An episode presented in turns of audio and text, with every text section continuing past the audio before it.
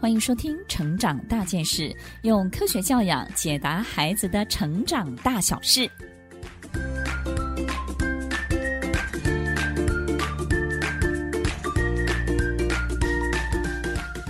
这集分享的主题是怎么办呢？我的孩子老是爱尖叫。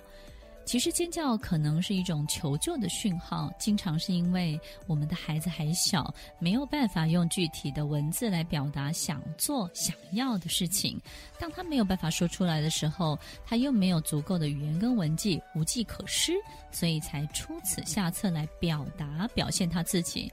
那么很多时候，孩子也会因为无聊才尖叫，所以当他的身体呢有许多没有用出来的精力的时候呢，孩子尖叫的音频跟身体肌肉的用力也会排解他整个人很躁动的状况。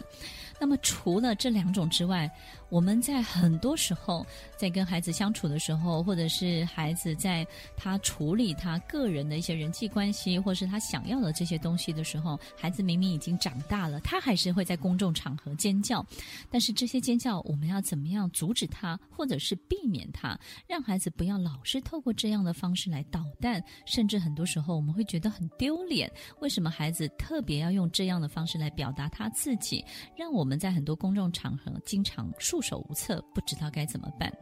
所以，除了尖叫在生理上面，可能是因为语言能力不成熟，用叫来替代，或是因为刚刚提到的无聊或者求救的讯号。除了这三个之外，其他会发生尖叫的情形，我们倒是要特别特别的来注意喽。如果孩子大到三岁以上还经常的尖叫，多半都是有目的性的。什么样的目的呢？他用尖叫的方式来逼迫大人要就范，让想要的东西可以得手。于是呢，他可能会尖叫，但是同时非常的愤怒，让局势呢能够照自己的意思来进行，让所有的一切有利于他手中的掌握。通常自控的能力行为很差，但这些行为习惯呢也显得比较任性，比较随便。声音呢是一种表达的工具。孩子看见大人在高谈阔论，他也想要参与其中，但是又不知道要讲些什么，就会模仿声音，让大人又大声的喝止。于是呢，就产生一种声音的大战，对不对呢？所以，如果孩子到三岁以上还经常有这样的情形的时候，我们在这一题这一集当中呢，就要告诉所有的爸妈，理解尖叫在孩子身心里所代表的意义，以及当孩子出现尖叫行为的时候，在不同的年龄阶段，我们到底应该该。怎么样适当的应对，让孩子练习正确的表达，学习控制他自己，提高自我控制的心智力训练。我们都有许多的补充知识，让所有的爸妈学习新的知识。所以呢，不是只有学会方法，我们要懂得这些知识、这些常识，才知道说为什么要用这些方法。你在用的时候，你才会多一些观察。好，那么这一集让孩子可以尽量不要尖叫的补充知识是什么呢？首先，我们必须要知道。当我们没有语言能力的时候，我们首先会透过声音来表达自己。所以在开心的时候，我们会透过声音，对不对呢？那所以声音的变化也有愤怒，也有喜怒哀乐。但是同时，我们要很清楚的知道，声音也有一个阻挡的作用哦。这个声音呢，这个屏蔽跟阻挡的作用，是因为什么样的心理而产生的呢？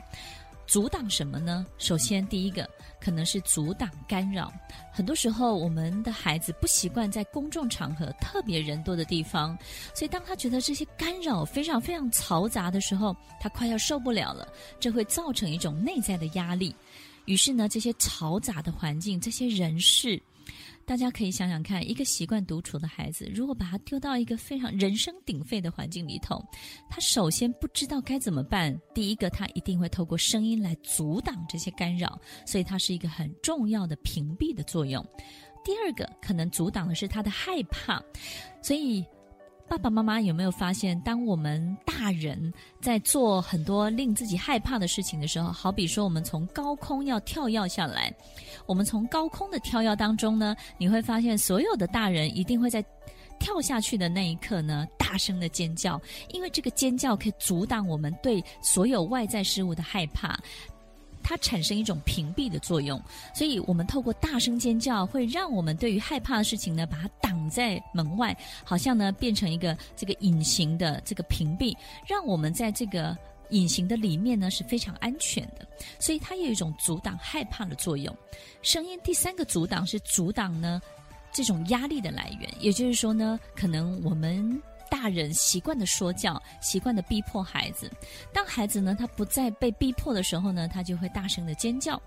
我们在精神病院，许多的精神病患、思觉这个统合有问题的这些大人当中呢，也会发现，哎，在医院里头也会经常出现这种尖叫。事实上呢，他就是没有办法接受你对他的所有的逼迫。所以接下来我们也要好好的去检讨我们自己，什么样的孩子他才会利用他的声音来产生这些阻挡作用呢？阻挡的作用，孩子平常不会用到，但是呢，假设我们的生活里头有一个这样的情形出现了，有一个爸爸或者是妈妈或者是照顾者，当孩子对他提出一个需求的时候，比如说这个孩子说。后天我很想要跟谁在一起做功课。后天我要参加什么样的活动？我后天没有要去学习空手道，我没有要去学习任何运动。所以孩子呢，他会在提早很多天的时候，他就告诉你礼拜天、星期日他的需求是什么。他每一天每一天讲，他就是怕你忘记了。但是呢，可能有一个照顾者，爸爸或是妈妈或是长辈，他可能很敷衍的告诉他说：“哦，我知道了，我知道了，我知道了。”或者是当做没听到。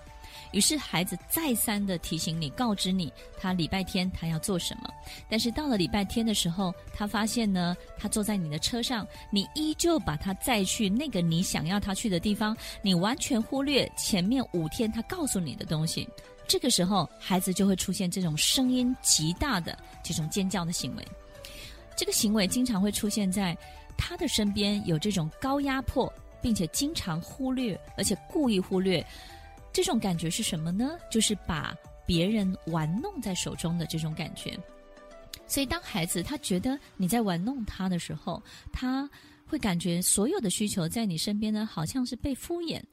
然后他完全没有办法影响你，完全没有办法跟你沟通，因为你完全活在自己的世界，然后不断不断的透过很多的嗯哼哈哈敷衍他的需求，然后最后还是按照大人的意思去做的时候，这个孩子他经常就会用声音来表达，因为他发现任何的语言沟通、行为沟通都是没有意义的，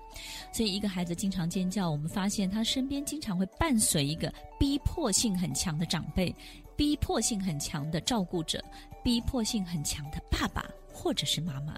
那么，当孩子出现这些尖叫的行为的时候，具体的方法是什么呢？其实平常的时候就要做了。我们不要在公共场合，孩子已经发生这些尖叫行为的时候，我们才来做阻挡，对不对？第一个具体方法就是平常呢，就带孩子到大自然去跑跳啦、呐喊啦、宣泄啦，让孩子对着这些绿色的森林或是壮阔的大海，释放他平常的情绪跟压力，让他也不要因为躁动而习惯性的不耐烦。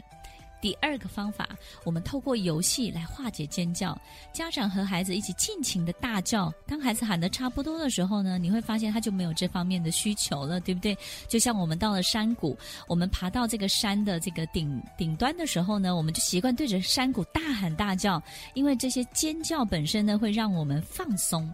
第三个方法就是转移注意力，让孩子当你的贴心的小帮手咯，所以他不会无聊。那不无聊的时候，就会减少这些尖叫的行为出现了。最后一个方法就是经常运用肯定的语气来同理孩子的心情，让孩子知道自己被安慰，有助于他学习怎么样语言来正确的表达。其实这些呢，都是我们平常该做的。我相信所有爸妈最关心的是，在公众场合，当孩子有这些尖叫行为的时候，那个五分钟，那个当下，我们到底该怎么办？现在 Emily 就要告诉大家，我们可以怎么做了。当孩子在公众场合进行尖叫行为的时候，一定是你同时也在现场，所以那个时候你不要做任何的阻止的动作，但是你必须要避开他的视线。让他在你安全的观察范围之内，但是呢，避开，然后眼神不要跟他直接对上，甚至都不要提到任何的语言，也不要有任何的对话。他才能够在最快的时间停止他的尖叫，因为这些尖叫可能是他在逼迫你的，反面的逼迫你的这些物理动作，所以眼神不要接触。并且最好让他不要看见你，离开他的视线范围，但是让他在你的安全的可以观察的范围之内就可以了。所以在公众场合，你必须要练习这么做，要按耐得住，不要急着去解决，忍一下，大概三五分钟，孩子就会停下来喽。听完今天的节目后，大家可以在 YouTube、FB 搜寻 Emily 老师的快乐分多金，就可以找到更多与 Emily 老师相关的讯息。在各大 Podcast 的平台，Apple Podcast、KKBox、Google Podcast、SoundOn、Spotify、Castbox，搜寻 Emily 老师都可以找到节目哦。欢迎大家分享，也期待收到您的留言和提问。Emily 老师的快乐分多金，我们下次见，拜拜。